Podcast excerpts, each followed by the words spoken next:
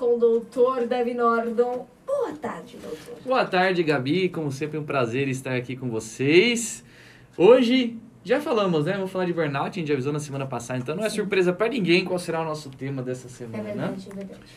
E a gente estava discutindo aqui quais são as datas comemorativas que eu vou falar hoje, né? Estou curiosa. Ela não acertou nenhuma, não, brincadeira, ela acertou uma, que ela não sabe qual ela acertou.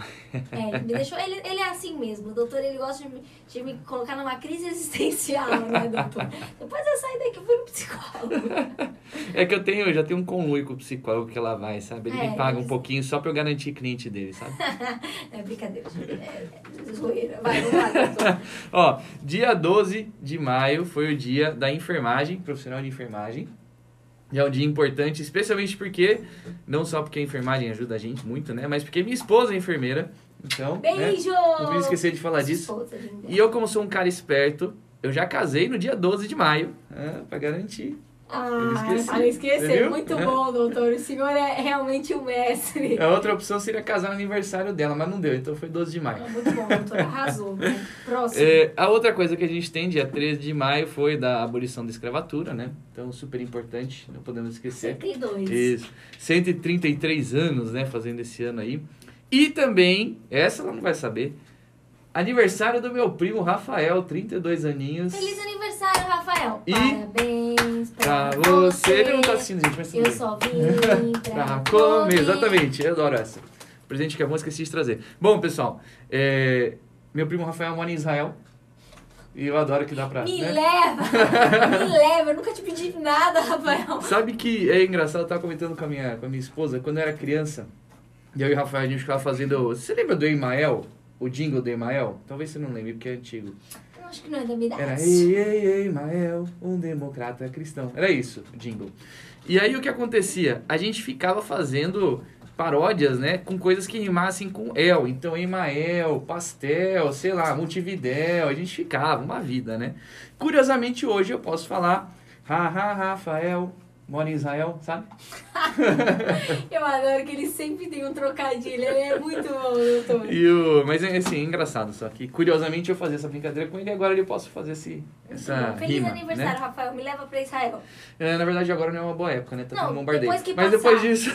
Então, depois, assim, espera, né? Por favor, calma. E aí, gente, a gente vai falar de a síndrome de burnout, que também é conhecida como a síndrome de esgotamento. E é legal a gente falar, a gente legal falar o termo em inglês, não só para parecer mais chique, né? Claro. Mas porque burnout, é, quando a gente fala de burnout, é assim, é um negócio que queimou tanto que, pff, né, que desapareceu, assim, essa ideia. Então imagina um fósforo queimado mesmo, né? Sim. É, que é um bom exemplo do burnout, né? Que é quando você acaba ficando muito estressado no seu ambiente de trabalho e acaba tendo apresentações psicológicas disso, né? Comprometimentos psicológicos. A pandemia, o senhor acha que, que floresceu mais? certeza. Assim? E assim, é, é por isso que eu achei legal incluir esse tema hoje, né? Eu tava até comentando que era o dia da hipertensão, dia 17, que era o meu tema inicial, mas eu acho que burnout entra muito bem, até porque semana passada a gente teve aquela entrevista sensacional de depressão com o Dr. Rodrigo, Ó. né? É, então a gente já entra nesse rolo da, do burnout que tem uma sobreposição muito grande com sintomas de depressão. E de ansiedade também, né? Exatamente. É, e o que acontece? O, nesse ano de pandemia, especialmente para os profissionais de saúde, o burnout foi descrito em profissionais de saúde, primeira vez, né? É, e especialmente para eles que estão trabalhando. Que assim, um dos fatores importantes para você ter burnout é você trabalhar sem ter o reconhecimento e você trabalhar sem ter os recursos. Então você ficar brigando com falta de recursos. E é o que a gente tem tido muito esse ano. Com falta de oxigênio, falta de leito, com falta de é, maca, sei lá, com falta de gás, coisa assim, né? Com falta de vacina. Então, é, isso levou um burnout de todo mundo. Então, os profissionais de saúde, com certeza, estão sentindo algum um outro sintoma de burnout, estão sentindo, né? Às vezes não dá pra gente fechar a síndrome, mas estão com sintomas, né? Já indicativos. E lógico, para as outras pessoas que estão em casa, que estão sob estresse constante, né? Elas acabam sentindo também, especialmente quando você tem que fazer uma, sei lá, dupla, tripla jornada. né? Que na verdade é aquilo que as mães já fazem desde sempre e agora os pais entraram pelos canos e estão fazendo também, né? Aí tá falar a todo, verdade, Todo né? mundo ficando chocado, né? Como que uma mãe consegue? né? Exato. Então, assim, é, você começa a trabalhar de casa, e aí você tem os seus filhos para cuidar que não estão indo na escola, que às vezes era um alívio para Um alívio mesmo nos cuidados, mesmo que é, é trabalhoso, né? Cuidar de criança Cuidar de é criança é fácil, muito tem trabalhoso. Ficar de olho, né? Tem o perigo das escadas, de cair, de, de, rabiscar tudo, né? a parede, de quebrar o dente, de quebrar a cabeça. É vários perigos, não? Exatamente. E esse momento que eles estavam na escola é o momento que você conseguia trabalhar com tranquilidade se você estivesse em home office ou se você estivesse no seu escritório, mas você não está, né? Então, assim, você tem que estar em casa fazendo seu trabalho, dando conta do seu chefe e dando conta dos seus chefinhos, né? Das crianças em casa. Então, isso é muito estressante e é possível que tenha gente, sim, com burnout. E o lado bom disso tudo é que muitas vezes é a opção, e parece um pouco repetitivo, clichê, mas é a opção de se reinventar, de redescobrir coisas. Então, o pessoal, às vezes, nessa história de quarentena, de estresse, às vezes acaba descobrindo, putz, eu não gosto disso que eu faço, eu vou trocar de profissão, coisas assim. Isso tem acontecido, a gente tem visto. Mas principalmente muitos pais exaustos, né? E exaustão é a palavra. É, e, e, é um- e quais são, assim, eu sei que eu, eu sempre pulo um pouco as suas perguntas, né? Mas eu, eu, esse é o meu papel nesse Não, o pessoal gosta de treta e caos, né? Não, Então, é claro. Ontem a gente tava assistindo. ó, Ontem eu entrevistei um rapaz aqui, o Theo Rubia, e aí lançaram uma polêmica em questão de música.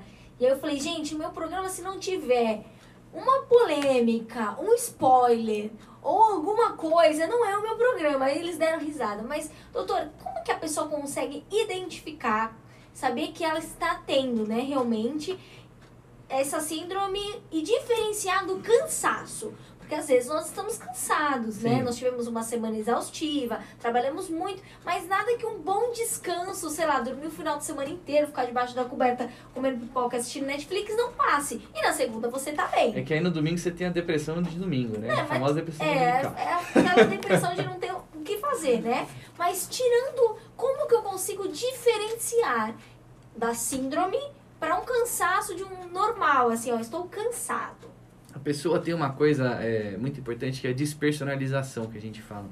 Então ela começa a perder um, um contato assim com o ambiente de trabalho e com os outros profissionais. Começa a não ver esse significado no que ela está fazendo, começa a perder gosto pelo que ela está fazendo, começa a ficar estressado de pensar em ir trabalhar, começa a maltratar os outros funcionários e assim vai. Né? É, e às vezes isso aí acaba indo para casa também. E o, um exemplo que eu tenho, né?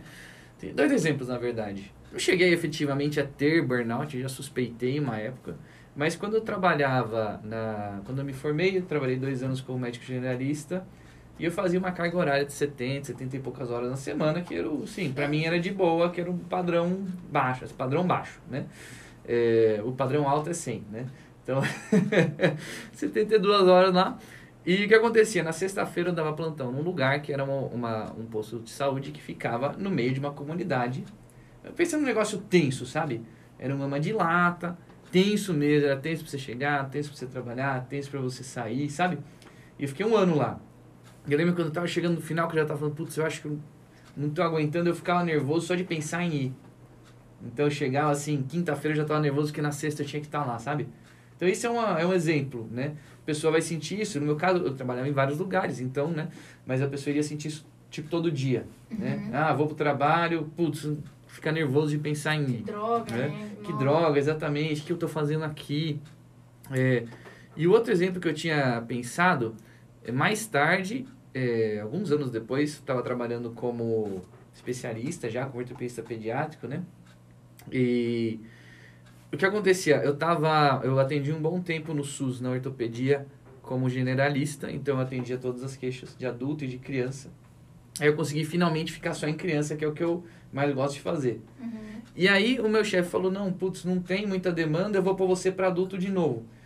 Fiquei maluco, porque meu problema não era tanto atender o adulto, era que eu atendi o adulto no SUS e eu não conseguia resolver o problema dele. Eu tinha que, eu precisava encaminhar, não via futuro no encaminhamento. que Eu já comentei isso, né? Sim. 10 anos pra fazer uma cirurgia, sabe? Pedia fisioterapia, não tinha vaga, não conseguia tratar ninguém, não não conseguia resolver nada. Isso foi me deixando estressado, né? E aí chegou um dia que eu tava atendendo lá, atendendo criança, que era o que eu gostava, mas lá não estava legal. Eu falei, putz, não tô nem gostando de fazer isso, que é o que eu mais gosto de fazer. Então tá na hora de, de parar, né? Aí eu saí desse vínculo. Entendi. Que é isso, falta de recursos mesmo. Que é uma das coisas super importantes. Eu tenho até, como sempre, eu tenho listado, né? Tô tentando falar de cabeça para não ficar o só doutor, lendo. o né? doutor é, é um enciclopédia. Mas tem a né? minha listinha aqui. das coisas, né? Então essas duas despersonalização são, sinais de despersonalização são muito importantes. É, e tinha uma época realmente que eu estava trabalhando com, eu estava trabalhando muito, estava 100, cento e tantas horas na semana tinha acabado de. Ele ainda quer que eu faça estágio com ele, né? Pelo amor de Deus, quem, quem que acompanha um ritmo desse, assim, não dá. Mas sabe que para médico, tudo bem, esse é um pouco acima do normal, mas o nosso normal é pelo menos 60, no mínimo 60. Mas é, vocês acostumam também, né? É. E aí nessa época a gente tava com uma casa de repouso, a gente tinha começado, acabado de assumir e tal. E eu tinha que trabalhar muito porque, na verdade, não estava dando lucro nenhum, só estava gastando. Então eu precisava juntar dinheiro para pagar as contas da casa de repouso. Né? Então isso estava me estressando demais. Nessa época eu pensei se eu estava com burnout, mas eu estava cansado, exausto, assim. É, mas eu não tinha, por exemplo, o sono ainda era reparador. Então uma alteração que você tem é um sono que não é reparador, alteração de sono. Você tem um estresse constante e tal, mas assim, eu não tinha perdido o prazer de fazer o que eu gostava de fazer. Eu ainda gostava de continuar tendo. Tinha uma outra coisa que eu fazia que eu não gostava, mas que eu tinha que fazer, não tinha escolha. Por exemplo, dar plantão à noite é uma droga, é muito chato. Né? Não sei quem gosta de dar plantão, não é legal dar plantão à noite. Isso é uma coisa que eu não gostava. Mas assim, estava dentro do bolo, precisava fazer porque eu precisava de dinheiro, né? Então, era isso. É, e muita gente com certeza passa por isso também, né? Então você acaba tendo que trabalhar para manter sua renda tudo mais. É, você às vezes até não gosta, mas é totalmente diferente de você realmente perder o prazer do que você está fazendo, sabe? Uhum. Então, essa dispersonalização, se distanciar do trabalho, se distanciar das pessoas, isso eu não cheguei a ter. Né? E algumas outras coisas, então, ó, eu falei, né? É, sensação de falta de energia, essa exaustão, pode ser só cansaço, você vai juntar com outras coisas. Essa distância mental do trabalho, então as pessoas ficam muito distraídas, perde memória, não vê o que está fazendo, não presta muita atenção. E às vezes você provavelmente já pediu alguma coisa em um restaurante e o garçom esqueceu o que você pediu, né? Ou trouxe um negócio nada a ver. Não é? Sempre esquecem do meu limão espremido. Sempre trazem ele em rodela. É, pra mim é o contrário. Sempre querem rodar, eles trazem espremido. Você vê? É. Ai, ó. Coisa. Viu, doutor? É, tipo, as é- pessoas é uma tramando contra nós. É. E aí, é, qual que eu quero dizer? Quantos garçons será que não estão trabalhando com burnout, às vezes? De não conseguir nem prestar Sim. atenção no que eles estão fazendo, né? Porque, imagina, é um trabalho puxado, queira ou não queira. Estudaram muito na saúde e tal, a gente tem visto em vários profissionais de saúde, mas você pode ter isso em qualquer lugar, qualquer ambiente de trabalho. E é importante a gente lembrar, a gente fala de burnout, é de ambiente de trabalho. Não é em casa, por exemplo. Eles não consideram em casa. Mas já tem umas inscrições entrando no CID aí, tipo burnout do cuidador. Então, aquele que, por exemplo, você cuida do seu. é, a gente tinha falado de criança, mas no caso é um pouco mais tenso. É um avô, por exemplo, acamado. Né? Uma criança com paralisia cerebral que é cadeirante. Né? Sim, Então, não é fácil, né? esse é um tipo de coisa desafio, que- né? Exato, que demanda muito, né? Então você pode ter um burnout por isso também. É, também tem o que? Negativismo, cinismo. Então, o cinismo é muito interessante. Eles falam que uma causa que você pode ter de burnout é a perda de confiança nos outros, perda de confiança no seu chefe por alteração de liderança, de vez de você não ser valor- valorizado. Então você acaba tendo um cinismo aí dentro do seu ambiente de trabalho. E uma das técnicas que a gente tem seria mudar essa valorização, só que você está meio cínico, né? Então você não acredita nessas Uhum. mudanças. Então isso faz parte também do trabalho. E quantos você já não viu que, sabe, não acreditam no chefe? né? Sim. que acabam, putz, acho que não vai dar nada, não vou nem sugerir isso porque não vai mudar, sabe? Você vê muito isso. Então, às vezes, a gente está descrevendo um ambiente de trabalho, olha que coisa, um ambiente de trabalho praticamente normal, né? É o que a gente mais vê. E é engraçado que minha, minha filha mais velha me perguntou, é, como é que era? Eu tava, o que que foi? Eu tava, fazendo, tava trabalhando lá no computador, pá, pá, pá, pá, pá, e eu tinha que buscar ela 12h15. E ele esqueceu, certeza. Esqueci, esqueci. Aí minha esposa me ligou, viu? A van tá ligando, porque na verdade a van deixa ela numa padaria. Agora, graças a Deus, tá deixando na frente de casa. Mas deixar ela numa padaria e eu tinha que pegar o carro e ir. É, uma voltinha de cinco minutos, né? Mas eu tinha que ir até lá buscar. E isso, tava lá, pá, pá, pá, pá, pá, entretido, 2h20, minha esposa me ligou, viu? Você não vai buscar não? Né? Eu, caramba, né? Aí saí de casa correndo e tal. Cheguei lá, busquei. E comentei, pô, eu tava tão entretido no trabalho que, né, tá tão empolgado que eu tava fazendo que eu esqueci. E ela, como que você consegue ficar empolgado com o trabalho? Ela tem 12 anos e já, já embutiram essa ideia de que trabalho é chato, né? Isso é complicado, Sim. né? Porque era pra ser ao contrário. Exato. Quando você faz o que você gosta, é pra ser algo prazeroso, não algo ruim. Exato. Mas infelizmente 90% das crianças que você conversar hoje, elas acham que trabalho é chato. Como estudar é chato, Uhum. entendeu? Então isso é, é complicado. E o, aí tem até um tipo, né? É legal a gente colocar aqui, tem um subtipo específico de burnout, chama burnout sem oposição. Você consegue imaginar o que, que é isso? Sem oposição? Não. o clássico é fácil de entender. Então a pessoa tem muito estresse, né? É, acaba tendo uma sobrecarga de trabalho. E a gente viu muito isso agora durante a pandemia, por quê? Porque teve uma onda grande de demissões e o que as empresas fizeram? Demitiram e você precisa continuar cumprindo às vezes a mesma meta com menos pessoas. Ou mesmo que eles tenham diminuído a meta, às vezes, assim, sempre sobrecarrega alguém de alguma forma. Então essa é a ideia. Esse é o burnout. Você começa a trabalhar mais para tentar ter mais recompensa, ou seja, o que for compensar, ou até vencer o próprio estresse. E você vai indo nessa, tal, num círculo vicioso, que eu gosto de comparar com o ratinho na rodinha, sabe? Hamsterzinho lá, na rodinha, correndo assim, eu eterno assim. Você já teve essa sensação alguma vez? Já aconteceu Sim. com você? Sim. De eu me sinto com um hamster na rodinha? É, é uma, tipo, como se fosse uma. A, você dá volta atrás de volta e não sair do mesmo lugar, Exato. né? Sim. Eu vou te dizer que na época que eu tava trabalhando aí 100 horas por semana, eu tinha essa sensação constante. Que raios eu estou fazendo aqui, que eu trabalho tanto e não saio do lugar. né? Então, o pessoal sente muito isso. Esse é, esse, esse é o burnout clássico, né? É, e a gente tem o burnout sem oposição, que na verdade é o quê? Eu, um exemplo que eu sempre gosto de usar, gente, sem preconceito contra quem faz isso, mas é o empacotador de supermercado. Imagina que a sua vida é 8 horas por dia, 5, 6 dias por semana, ficar empacotando compras. Cansativo, né? é, Não, uma, assim, é uma rotina que. qual que é o seu estímulo, assim, qual que é a recompensa que você sente, sabe? Ou a gente pode usar isso para diversos exemplos, que é o cobrador de pedágio, por exemplo, que o dia dele é ficar lá pegando. O negócio podia ser automatizado, que você não precisaria, né? Ou mesmo o cara do caixa, passando lá, você já viu o supermercado hoje em dia que você passa sozinho? Uhum. Então aí eu sempre tem aquela discussão, puxa, o que, que a gente vai fazer? Porque vai ter menos emprego. Mas a ideia é quanto mais a gente automatizar as coisas, mais empregos que usam mais isso aqui você vai ter. Claro, mais pessoas para mexer, pensar nas máquinas, pensar no desenvolvimento das máquinas, né? E- O TI crescendo. né? Exato. E tá, lógico, vai ter coisas que a gente nem imagina, profissões que a gente nunca imaginou, tipo, youtubers, você nunca imagina. Você já nasceu no YouTube, né? Mas quando, na época que era, era só mato, né? Você nunca ia imaginar que o cara ia virar Ai, youtuber. Ai, o menino da roça. Cheguei Ai, aqui, era só mato, cortei uns cipós, era isso. Tinha um Orkut, você podia subir 12 fotos e tinha que fazer testemunho. Você viu o Orkut? Ai, eu vi, tá? Você ouviu falar do Orkut? Não, não, eu tive Orkut, Orkut, Orkut ainda, Orkut. Eu tive Orkut, eu tive MSN, tá bom, doutor? Isso aqui. Ai, Ah, já- viu? já viu? deve- Esse aqui ela não teve. Então, qual que é a ideia? É, até eu perdi a ideia que eu tava falando. que a gente vai ter profissões que a gente nunca pensou, né?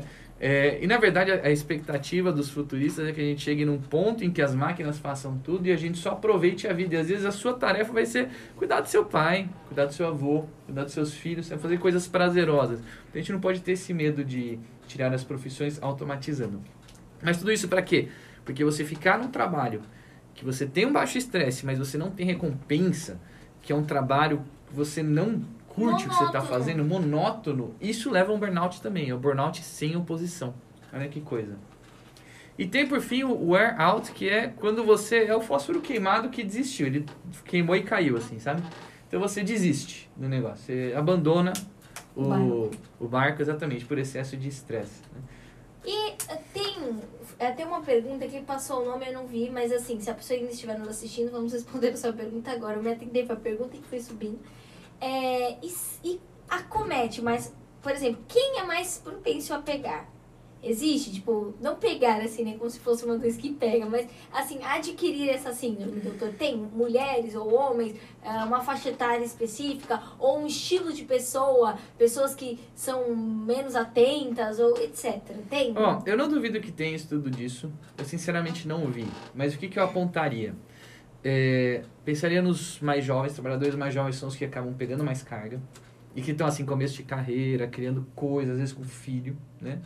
É, não, dividiria, não dividiria tanto por sexo, mas eu pensaria mais em mulher por causa da, da, do trabalho em casa também. Da dupla né? rotina. Dupla né? rotina, às vezes três, né? Trabalhos diferentes. É, profissionais de saúde, a gente sabe que são os mais acometidos. Professor também muito acometido. Policial, né? É, que também muito pouco recurso e muito estresse, é, também entram aí. É, então essas são as populações que a gente pensaria mais. Como foi? Deve ter com certeza O estudos. senhor que acha que deve ter. pessoas mais exigentes são Isso. propensas a, A pegar? personalidade, exatamente. Perfeccionistas e muito exigentes. E muito ansiosos. Oh, Maior não. chance. Oh, não. Oh, não. Isso acontece mesmo. É, a gente tem aquele tipo de. Eu lembro que meu professor falava muito isso. É, Dr. Hudson, tadinho, já falecido, Dr. Hudson, cardiologista. Ele falava sempre do Bjorn Born, que era um jogador de tênis que tinha uma frequência cardíaca de 30 quando estava em repouso. Olha isso, 30. É metade do normal, normal é 60. É, mas é porque ele era condicionado, sabe? De, de esportista, né? E outra coisa que ele falava sempre era da personalidade alfa, que era o cara, aquele empresário de sucesso, o cara que ia atrás com garra tal, que ia, ia, ia, ia, e aí infartava e morria cedo. Ele sempre falava dessa personalidade. Chocada. 30 não, eu tô chocada com 30 aqui. Jesus! É muito pouco, é muito né? pouco, por isso que ele falava tanto desse é, Bjorn Born. Né? A minha mais baixa chegou a 43, 30 não. Mas meu relógio pode ter contado errado, tá? Pode ser, pode ser que seu coração tenha parado, o senhor nem soube. Nem fiquei sabendo, né? Descobri depois. É, então, esses. é, é, a a pergunta era sua ou não? O que, que era? Era a pergunta de lá, né? De qual que era. Mas é isso, então a gente não tem um efetivo. Eu não vi, com certeza tem estudos, né? Mas eu pensaria nesses daí. E tem alguns fatores de, de risco que a gente comentou já um pouquinho, né? Sobrecarga de trabalho, diminuição da equipe, poucos recursos. E é, eles listam seis fatores de burnout que eu achei interessante a gente falar os seis mesmo, né? Listadinho. Então, é, descompasso na carga de trabalho desse aumento que a gente falou. Falta de recompensas adequadas, isso é muito importante, né? Então, você fazer um trabalho que não é reconhecido. Isso chama residência, sabe? Excesso de Tudo que eu listar é da residência. Excesso de trabalho, não ser reconhecido pelo que você fez. É, é, perda de sensação de conexão com colegas, né? Isso é muito importante, conexão positiva com os colegas. Então, é, o lado bom da residência e, por exemplo, do exército é que você passa pelos perrengues como um grupo, né? Como uma família e tal. Então, isso ajuda muito. Se você não tem isso, né? A chance de você ter o burnout é muito grande. Descompasso no controle, falta de justiça.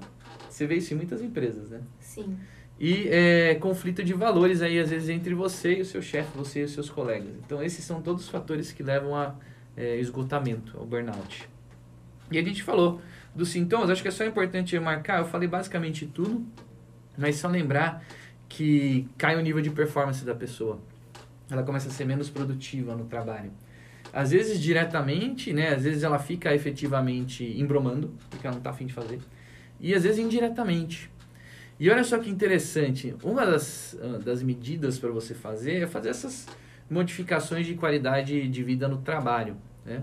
É, no Japão, que é um dos lugares que mais tem burnout, e a gente tem até outro negócio que eu vou falar que é específico do japonês, que é uma palavra em japonês que eu estou treinando desde ontem pelo Google Tradutor. eu vou te falar, doutor, sabe o que eu faço quando eu não sei? Eu coloco no Google Tradutor, Exato. aí eu deixo ela falar, entendeu?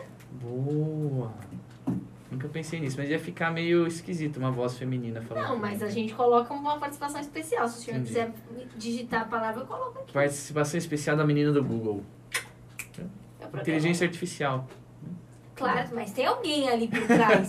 tem alguém trabalhando por trás da menina do Google, eu tenho certeza. Alguém gravou, né? Alguém, gravou, essa alguém voz. gravou. É, no Japão, eles fizeram uma tentativa de, assim, diminuir a semana de trabalho para quatro dias. O que, que aconteceu com a produtividade? Aumentou. Quantos por cento? 100%. Não tanto, não, também não sei. 50%. 40%. Quase 100%. Que é impressionante. Você tirou um dia de trabalho, não diminuiu o salário, né, gente? Senão é sacanagem, né? E aumentou em 40% a Mas faz a pessoa trabalhar nesses dias mais entusiasmado porque Sim. ela vai descansar mais um dia. Muito interessante, Muito né? bom, muito bom. E a gente já tem, é, nesses países nórdicos que são, né? Tudo que você pediu pra Deus, sabe? Só mil maravilhas. Tirando o frio do caramba, fora isso, eles são maravilhosos. Delicioso o frio, né? Perfeito. É, mas então, disse, ainda meu professor falando do Bjorn Born lá, ele já falou que ele fez um cruzeiro uma vez pela Noruega e ele pegou uma cabine na varanda, porque ele queria ficar do lado de fora vendo os fiordes. Disse que ele sentou lá, acendeu um charuto, quase congelou e voltou. Ficou dois minutos. Mas só para dizer, esses lugares maravilhosos aí, nórdicos, né? Eles já pensam em redução de jornada de trabalho. Eles chegam a pensar em você ter um salário básico sem trabalhar. Você ganhar só por existir. E aí, se você fizer alguma coisa, você ganha mais. Se você não fizer nada, você tá lá, recebendo. Né? Olha que diferente, né? Top, né? É, trabalhando a sua saúde mental, né? E você vai fazer o que você quer, por exemplo, ah, eu não quero ser ensacador de supermercado, meu sonho era, sei lá, ser artista de rua, fazer umas coisas com metalzinho, sabe aqueles é, instrumentos musicais de metal que o povo faz na rua? Ah, meu sonho é fazer isso, beleza, meu sonho é vender miçanga na praia, Vai ser vender, surfista, vai vender né? as suas artes É na praia. O importante é você ser feliz, Exato. né? Você vê que mudança né, de percepção, eu acho extremamente interessante isso. Enfim, tem algumas técnicas de prevenção que a gente tem, são modificações no ambiente de trabalho, a gente falou de algumas, né?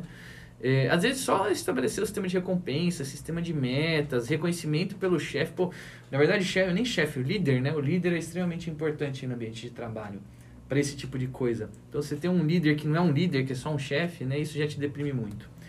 Terapia cognitivo-comportamental, negócio muito importante e é bem específico para a gente ficar falando dela, mas é que ajuda demais. Técnicas de mindfulness, que é. Eu já falei de mindfulness aqui? Ainda não. É Acho que não, não sua... lembro. Você sabe, já ouviu falar? O que Não. que é? Eu não o, o doutor traz umas coisas que eu nunca. E ele vai me ensinando, doutor. Isso pra mim é um aprendizado. Eu tô numa escola aqui com o senhor. Mindfulness são técnicas de atenção plena.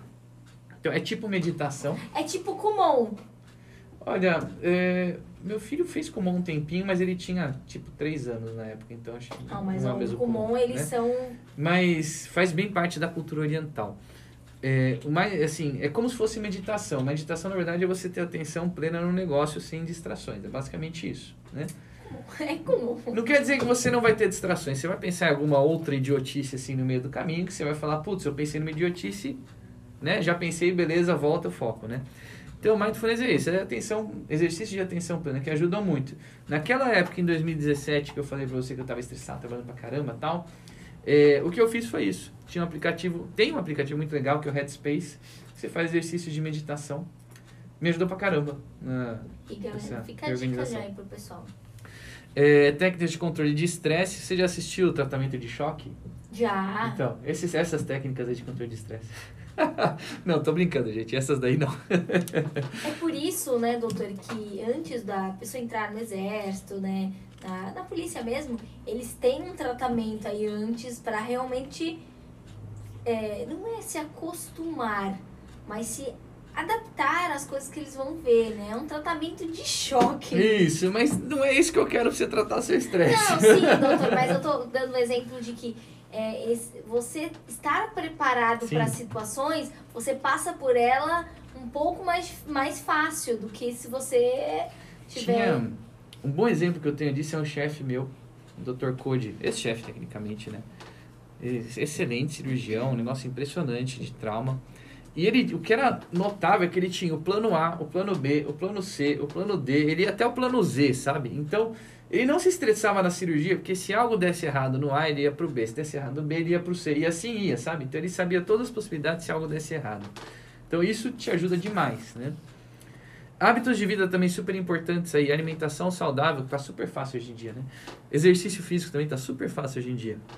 E dormir, né? Que também tá super fácil hoje em dia. Mas uma coisa muito importante que a gente tem visto com a quarentena, né? É estabelecer limites entre acabou o serviço e começou o seu descanso.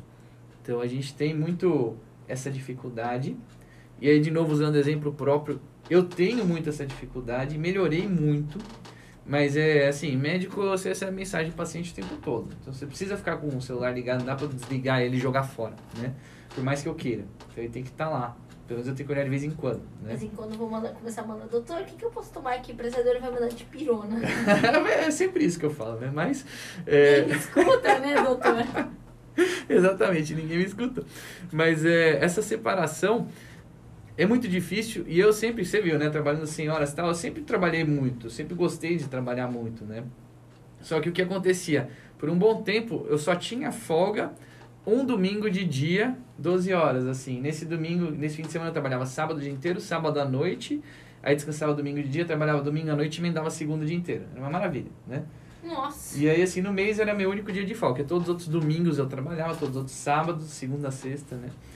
É, e aí consegui diminuindo tal, fui parando.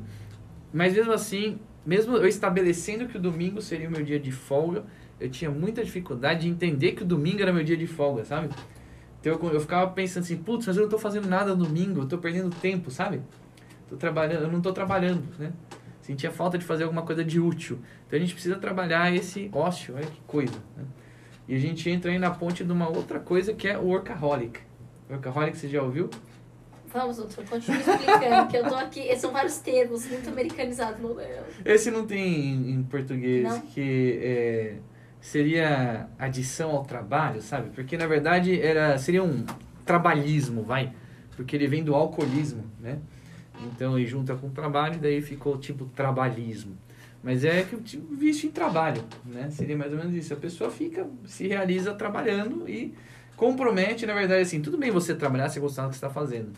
Só que quando você começa a comprometer sua vida social, é, sei lá, de comida, sono, vida pessoal mesmo, por causa do trabalho, isso é o workaholic. E ele é o caminho pro burnout, né? Com certeza. Gente, tudo que é demais é perigoso na nossa Exato. vida. É, e aí, só, a dica que fica disso, na verdade, é você separar um dia para descansar de verdade e tentar ao máximo se separar de tecnologia. Quando você chega em casa do trabalho, ah, no home office eu não cheguei, eu tô sempre em casa. Já vi comentando de gente que é, terminava o trabalho, o turno no home office, pegava o carro, saía, dava uma volta no quarteirão e entrava de novo, só para dizer que, sabe? Chegou em casa. Chegou em casa. Muito bom. Então é um jeito. Troca de roupa, por exemplo, né? É, Então- isso é até um conselho. Daí, isso é pra estudo, é pra trabalho. Nunca se trabalha e se estuda de pijama em casa, gente. Pelo amor de Deus. E vice-versa, na verdade. Terminou o trabalho, põe o pijama. Põe o pijama. Pra dizer não, que acabou. sim. Pra você ver, ou sei lá, tomar banho e vai e coloca Sim. uma roupa de ficar em casa. Mas Exato. nunca se trabalha e se estuda com roupa de, de dormir ou de ficar em casa. Porque senão você tem a tendência a associar que realmente está em casa. Uhum. Né? Então isso é, é uma dica aí que meus professores sempre falam pra mim. Isso é muito importante. É, isso é uma outra coisa que eu achei bem interessante, na verdade. São mais algumas coisas. Eu tenho um monte de coisa que eu acho interessante esse negócio. É, incapacidade de delegar no, no workaholic, né? Então ele é um cara que centraliza tudo e não consegue falar para outra pessoa terceirizar, né? Faz isso aí para mim. E foi outra coisa que eu precisei trabalhar, de terceirizar certas coisas, né? De tudo bem, vai Lógico que ainda, ainda me dá uma certa dor de cabeça, ainda preciso corrigir erros, coisa e tal, mas pelo menos não sou eu que estou eu fazendo. adoro né? isso de terceirizar. adoro. Eu vou dizer que minha esposa é muito boa em terceirizar, viu? Não, eu também sou ótima. Eu sou ótima de estar sentada e falar assim, pode pegar aquele negócio ali pra mim? Eu poderia levantar. Mas a pessoa tá meio esperta, porque não pode pegar pra mim, entendeu?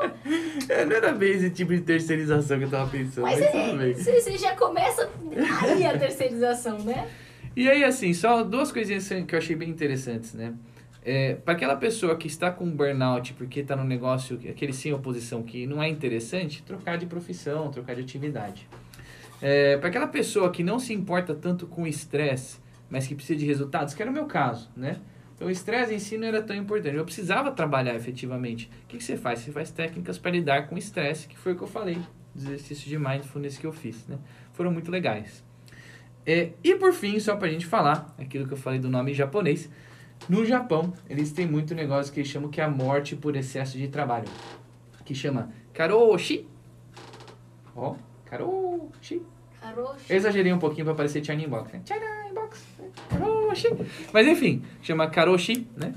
Que é literalmente a morte por excesso de trabalho, que é um negócio que se vê muito lá, que os caras vão trabalhando e fica 72 horas trabalhando e morrem, né? Então é um negócio muito louco.